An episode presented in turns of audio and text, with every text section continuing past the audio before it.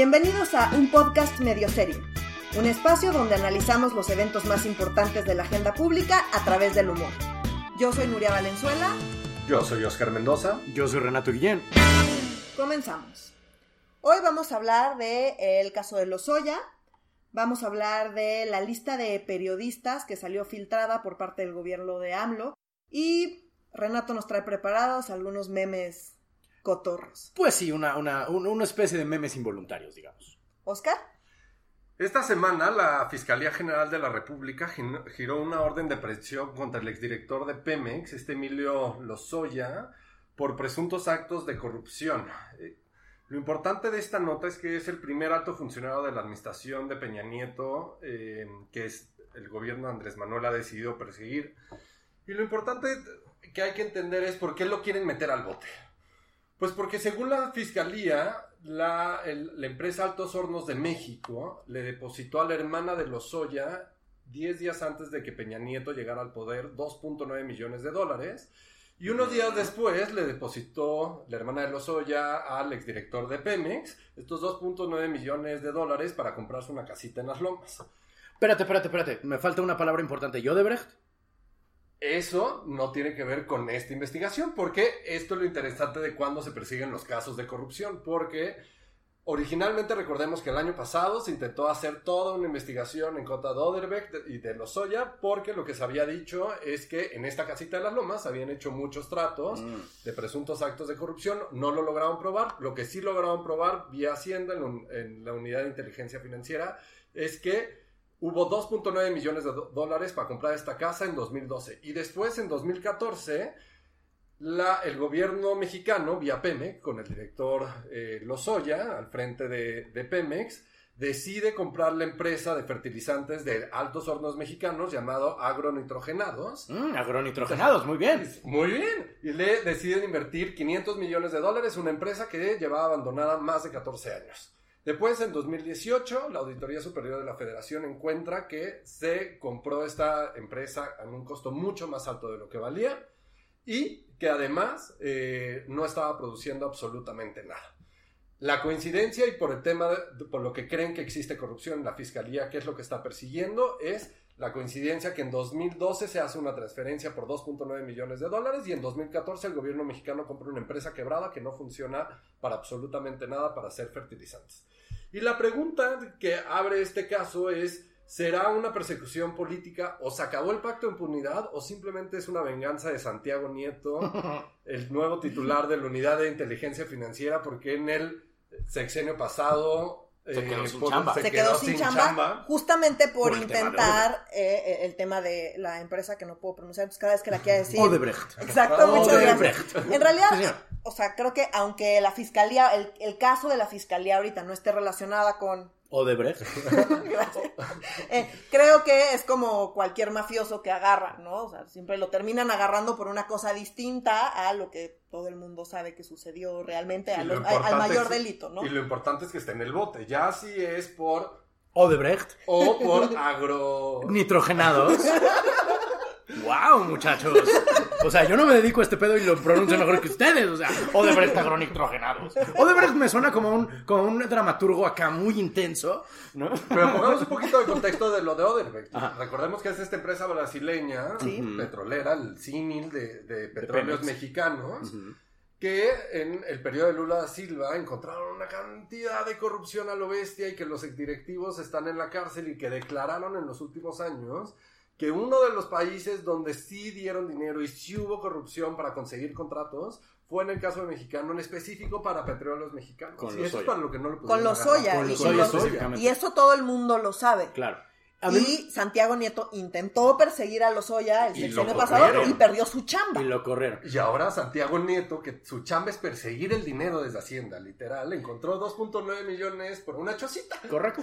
Hizo bien su chamba persiguiendo a Lozoya a ver dónde podía rascar y pues le rascó lo suficiente y lo encontró. Y como tú dices bien, eh, eh, la chamba de Lozoya es particularmente importante porque es claro, a los gángsters siempre los agarras por otra cosa que no cometieron para encarcelarlos, digamos, eh, extraoficialmente por algo que sí cometieron. Pero específicamente con los impuestos, es y siempre ha sido el talón de Aquiles de todos los mafiosos sabidos y por haber. O sea, hasta a Al Capone lo agarraron por impuestos. O sea, cuando un cuenta chiles te está persiguiendo, aguas. Claro. Porque caes death and taxes. Claro. o sea, muerte e impuestos. Pero ustedes creen que esto ya se acabó el pacto de impunidad, porque recuerden que Andrés Manuel lo, lo que dijo desde que inició este gobierno, y lo dice acá todas las semanas, es toda la corrupción que sucedió en el, en el sexenio pasado y se queda en el pasado. Pero si sucede corrupción en mi, en mi sexenio, la vamos a perseguir. Sí, bueno, Lozoya ya está inhabilitado, entonces ciertamente Bueno, su pero ¿quién sexenio... coño lo iba a contratar? O sea, por amor de Dios. Da lo mismo. Creo que no sabemos, o sea, creo que mucha gente ahorita está celebrando que ya se terminó el pacto de, de impunidad y que por fin se va a perseguir la corrupción. No sabemos, o sea, por lo pronto Santiago Nieto hizo muy bien su chamba. Vamos a ver si la chamba de la fiscalía está Es igual bueno. de bien hecha y son capaces verdaderamente de, de encarcelarlo. Y es importante aclarar por qué la chamba de la fiscalía tiene que ser buena, porque la mayoría de las veces que el político o el narco o el criminal sale de la cárcel Es por es porque la fiscalía no hace bien su chamba, entonces cuando judicializan el caso, o sea, cuando lo llevan al juez, el juez no, por más que crea que sí es corrupto, o Sí, sí. Si no está bien armado el ir, caso, si no está bien armado el se caso, va. se cae. Entonces vamos a ver si la fiscalía realmente lo quiere meter. Y también una última posibilidad que puede ser, también esto es una venganza de Andrés Manuel a decir, el exdirector de Pemex me chingó mi empresa más importante, que es Petróleos. Mexicanos, la que yo quiero rescatar y quien me la dejó así se llama Lozoya. Correcto. Yo tengo una observación particular. El abogado de Lozoya es Javier Coello Trejo. Sí. Para mí que tu abogado sea Javier Coello Trejo es una manera tácita de decir, sí, fui yo, qué pedo. Es la mafia del Es la poder. mafia en el poder, porque los otros clientes de Javier Coello Trejo, quien es, por cierto, ex, ex subfiscal, ex fiscal de... Le decían el, el- el fiscal de hierro, ¿se acuerdan? Era un tipo este, que metió a la cárcel a muchísima gente, pero bueno, cuando tu abogado es ese güey, es una manera de decir, soy culpable. Porque sus otros clientes eran Jorge Vergara, el dueño de las Chivas, cuando pasó con el, el divorcio de su esposa, la ex de Joaquín López Dóriga que lo desnudó al pobre güey, la dueña del colegio Repsamen, la mismónica, es su otro cliente. Cuando tu abogado es cuello trejo, es- ese güey lo hizo. He did it. Fue él, fue él, atáquenlo y vayan Y contra es el perfecto para tumbar cualquier cosa dentro de la fiscalía, encontrarle cualquier hoyo. Pero Lozoya tiene cara de que va a cantar como canario. Yo sé distinguir a un güey que dice snitches get stitches o me voy a salvar con mi propio Y es bien importante lo que estás diciendo porque recordemos que Lozoya era de los más cercanos a Peña Nieto. Sí. Y Ahora por eso la pregunta de impunidad. Sí, pero vamos a ver, dado que el caso no está relacionado con Odebrecht. eh, en una de esas y pues son capaces de encarcelar a Lozoya sin meterse con Peña. Vamos a ver qué es lo que sucede. Muy bien. ¿no? Vamos a ver. Yo no creo que pase mucho más, la neta, pero bueno. Ah, ah, sigo yo. Muy bien. Eh, yo no sé si vieron hace una semana, seguramente sí, un hashtag en Twitter que se llamaba hashtag heterofobia, ¿no? Y entonces pusieron una manta en Mixquack que decía, hoy es el Día Internacional contra la Heterofobia. Y todos así de, pero what's this, ¿no? Te quedaste con la cara de Juan, ¿no? Resulta que la heterofobia es porque ahora la comunidad LGBT está imponiendo su, comillas, ideología de género sobre los heterosexuales. Porque todos sabemos que a la gente la corren de su trabajo por ser heterosexual, Claro. que a la familia, que cuando le dices a tu papá, oye, soy heterosexual, te corre de la casa, porque todos hemos visto la lucha tan terrible que ha sido el matrimonio heterosexual en este país, ¿no? Y entonces yo me puse a investigar, bueno, ¿quién hizo esta mendiga narcomanta? Porque eso es lo que es, perdón. O sea, es, un, es una apología al odio. Y resulta que es un grupo que se llama Confamilia. ¿Quién es el grupo Confamilia? Es una ¿De Chabelo? más... No, no, eso es, eso es en familia. es una decisión más radical del Frente Nacional por la Familia. El fundador de Confamilia No se llama- puede ser más radical. No, sí se puede. El, con- el fundador se llama Dabdu. Tiene un nombre maravilloso que es Dabdu. Se escribe Dabdu, pero se pronuncia Dabdu. Y ese güey es como si el jefe Diego le hubiera dado sida. O sea, busquen la foto. Es el jefe Diego, pero el más conservador y el más ñoño, güey. Y entonces dije, cámara, no, pues vamos a ver qué opina este genio del humor involuntario. Y entonces entré a su página de, de- de que se llama Confamilia, para que usted no tenga que hacerlo. Y entonces un, el mayor argumento que tiene este señor, tiene miles de argumentos, pero el mayor argumento más grande que tiene contra el matrimonio homosexual es que dice que matrimonio homosexual es un oxímoron, porque no puede haber matrimonio homosexual porque el matrimonio es entre el hombre y la mujer. Y luego dice que el matrimonio es una institución natural. Y yo, ¡eso es un oxímoron también! ¿Cómo una institución puede ser natural? No mames, señor Dabdu. Pero el punto es que el señor Dabdu es, era el vocero del Frente Nacional por la Familia que lo corrieron por radical y por atacar a una chava. ¿Se que acuerdan? no? el camioncito. Es el él, camioncito es que él. iba por todo el país Es él. diciendo no a los matrimonios Es exactamente él. Lo corrieron del Frente Nacional por la Familia después de ser el vocero y ahora tiene su propia, este, Manta. su propia manta. Y entonces, como es un genio de la. Lo que, lo, lo que tiene este güey de maravilloso es que lo que hace es que hablemos de él. Y estamos hablando de él. Entonces lo hizo exactamente correcto. Y es el mismo truco que usó este el candidato del PRI al DF, que se me fue ahorita, Miquel Arriola. Arriola. Este güey no cuenta con que todo México lo apoye. Pero con que los suficientes lo apoyen, ya chingó. Claro. Y esa es su, su estrategia. Oye, ¿y la manta quién la va- se quedó? ¿La No, bajaron? la No, bajaron. la bajaron, la bajaron. Sí, y solo ya. estaba ahí. Sí, Solo fue nada una más fue una. Y ya. Y con eso tú. Puto genio. Cabrón. Muchas gracias. Muy bien, ahora vamos a hablar de la lista de periodistas. Esto quiero poner un poquito de contexto para entender de dónde viene y por qué, por qué tanto escándalo, ¿no? Y como casi todo lo que sucede en el país en estos días, el contexto empieza con AMLO. AMLO ha declarado públicamente que muchos periodistas eh, solían recibir chayote, es decir, dinero por parte del gobierno anterior para hablar bien de- del gobierno de Peña. Claro. Yo la verdad es que no veía que mucha gente hablara bien del gobierno de Peña, pero bueno, eso dice AMLO, ¿no? Dijo que no iba a dar nombres porque no lo consideraba sano, Ujú. pero que tenía toda la información. Y que como muchos periodistas ya no estaban recibiendo chayote, estaban enojados y que todos sus detractores eh, era porque estaban enojados porque ya no estaban recibiendo el chayote. Ujú. Hace algunas semanas, un ciudadano Le solicitó a la oficina de la presidencia de AMLO que proporcionara textual los nombres de las personas físicas y morales, es decir, de personas y empresas, que recibieron recursos públicos por publicidad en cualquier medio de 2012 a la fecha, por publicidad oficial. Presidencia respondió que, pues, como no encontraron la información y que la información era inexistente. El caso llegó al INAI y el INAI dijo, no mamen, la información es pública, pónganse a hacer su chamba y publiquen esta información, aunque sea pública, pues háganla eh, Más asequible. más asequible para el ciudadano y tienen hasta el 23 de mayo. Entonces, ¿qué pasó? Eh, Que el 23 o 24 de mayo, el periódico Reforma publica la lista que envió Presidencia al INAI como respuesta a esta solicitud de información. Ok. La lista fue- se hizo un escándalo, insisto, se colocó el, el periódico Reforma, se hizo un escándalo en parte porque, porque había muchos nombres vinculados a empresas, a empresas de medios de comunicación y demás, ¿no? No era claro si, era, si, si- el dinero había sido recibido por parte de la persona o por parte de la empresa, pero el punto es que había una persona, había una empresa y había un monto. Todas estas personas la- eran periodistas. La lista, en primer lugar, está incompleta. El monto total de todo lo que suma esta lista es poco más de mil millones de pesos. Es mucha lana. Eh, es mucha lana, pero si consideramos que entre 2013 y 2017 se gastaron 51 mil millones de pesos, Ah, no, pues sí. o sea, mil millones de pesos no es ni 1% de lo que gastó Peña en 2017. O sea, para que vean qué tan incompleta está la lista. Esto por un lado. Por otro lado, no vincula bien a los periodistas con los medios, ¿no? Y ni están todos los periodistas, ni están todos los medios. Y no nada más eso, sino que hay omisiones muy importantes. No está Televisa y TV Azteca, que fueron por mucho los que recibieron más dinero del gobierno de Peña, y no están los diarios más importantes, el Universal, el Excelsior, Milenio y Reforma, que fueron los principales proveedores de, eh, de- del gobierno para, en términos de publicidad, según lo declaró la propia Secretaría de Gobernación de Peña. Órale. Entonces, em, acá es importante aclarar nada más que la publicidad oficial efectivamente no está regulada, pero que la asignación sí es discrecional, es decir, el gobierno decide a quién eh, asignarle los recursos para que expongan la publicidad gubernamental.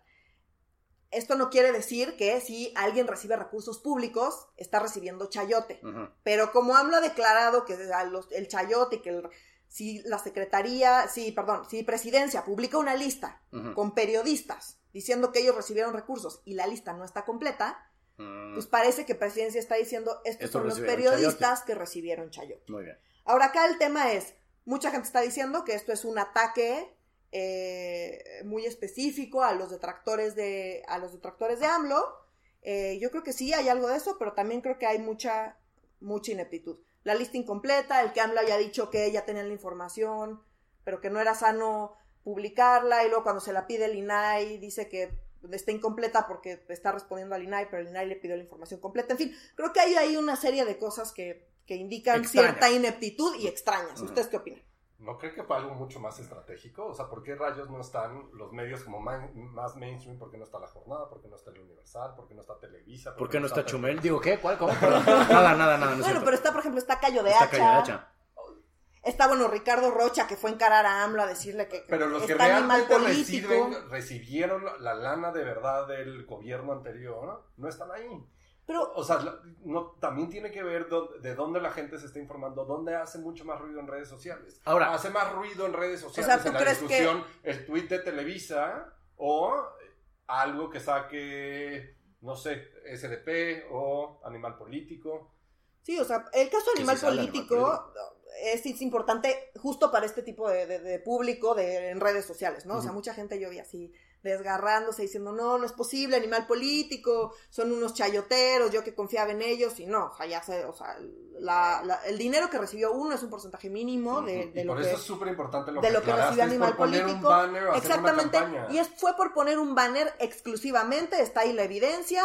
Entonces, pues es un ataque en contra de Animal Político para desprestigiarlo. Lograron, efectivamente lograron desprestigiarlo, mucha gente está rascando las vestidas, pero yo insisto en que hay muchas cosas que no tienen mucho sentido y que sí hay algo de ineptitud ahí. No estoy diciendo que no sea un ataque a los detractores, pero sí hay algo de ineptitud. Miren, yo como, yo que no soy analista político, sino este satírico, comediante, pues, la regla de oro para mí, siempre, en política mexicana, la regla de oro es no son tan listos como para planearlo, pero tampoco tan tontos como para no aprovecharlo.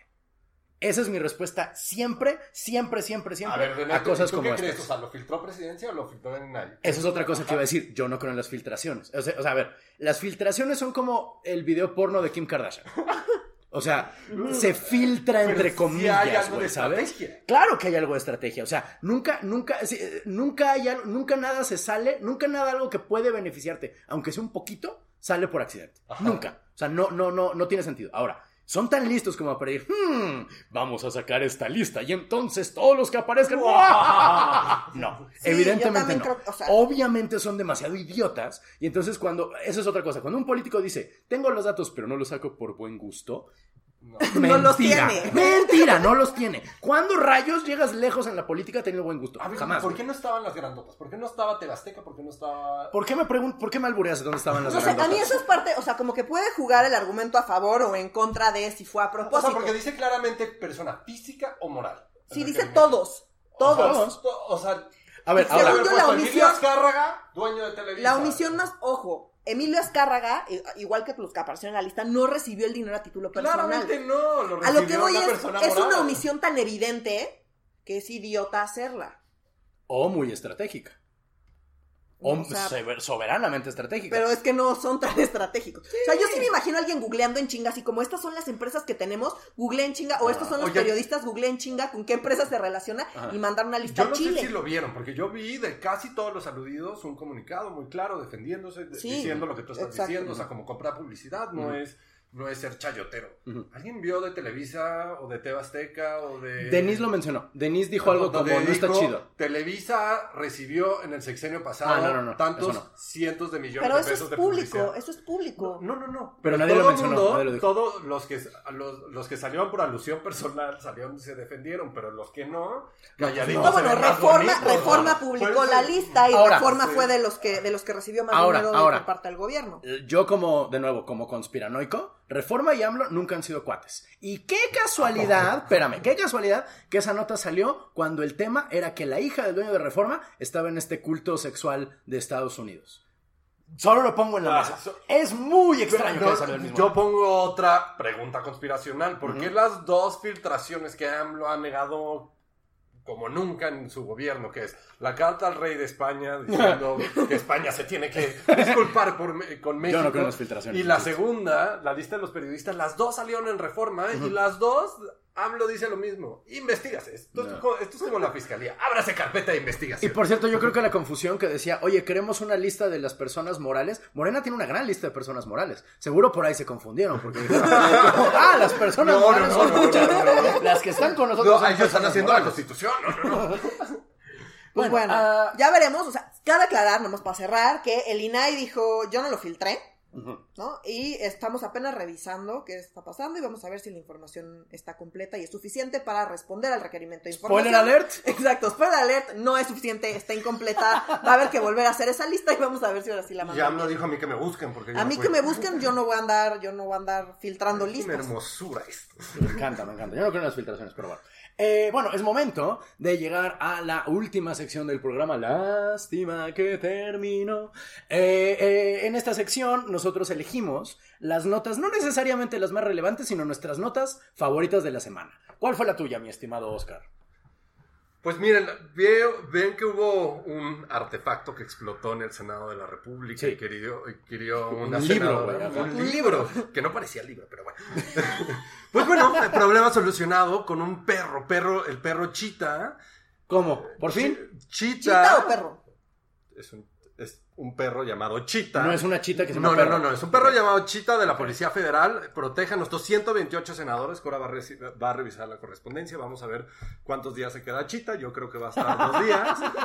Se va a aburrir, se va a dormir y la van a mandar a otro lado. Pero es un perro muy bonito cuidando a nuestros senadores que no les explote nada en la cara. Pregunta, ¿por qué no le llamaron a, a la perrita que estaba, a la, que- a la perrita que nunca pudo encontrar a filosofía? A, a la de la Sedena, ¿no es una, no es una celebridad en este sentido? Pues sí, vamos a ver qué tan célebre se vuelve Chita ahora.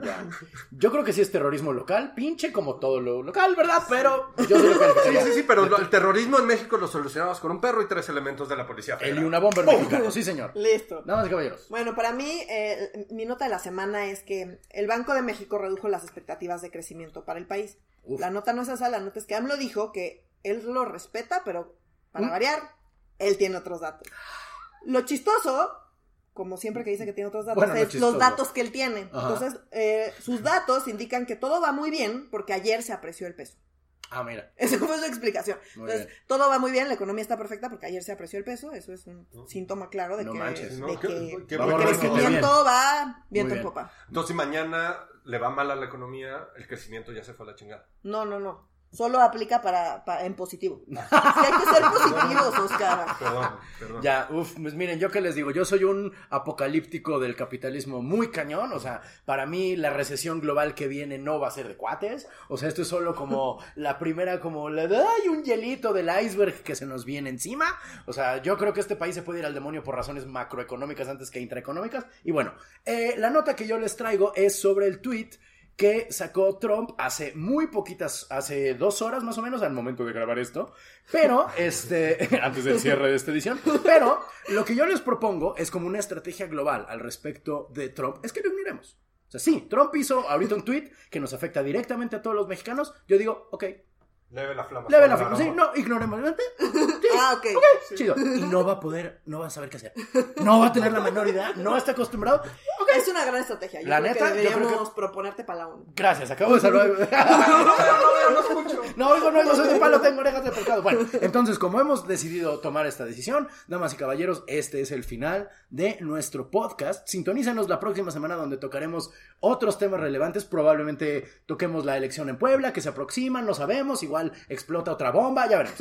Eh, Trump te saca otro tweet. No, ¿no? no, Eso es- Chita lo tiene bajo control. o es un... Exactamente. Entonces, damas y caballeros, mi nombre es Renato Guillén.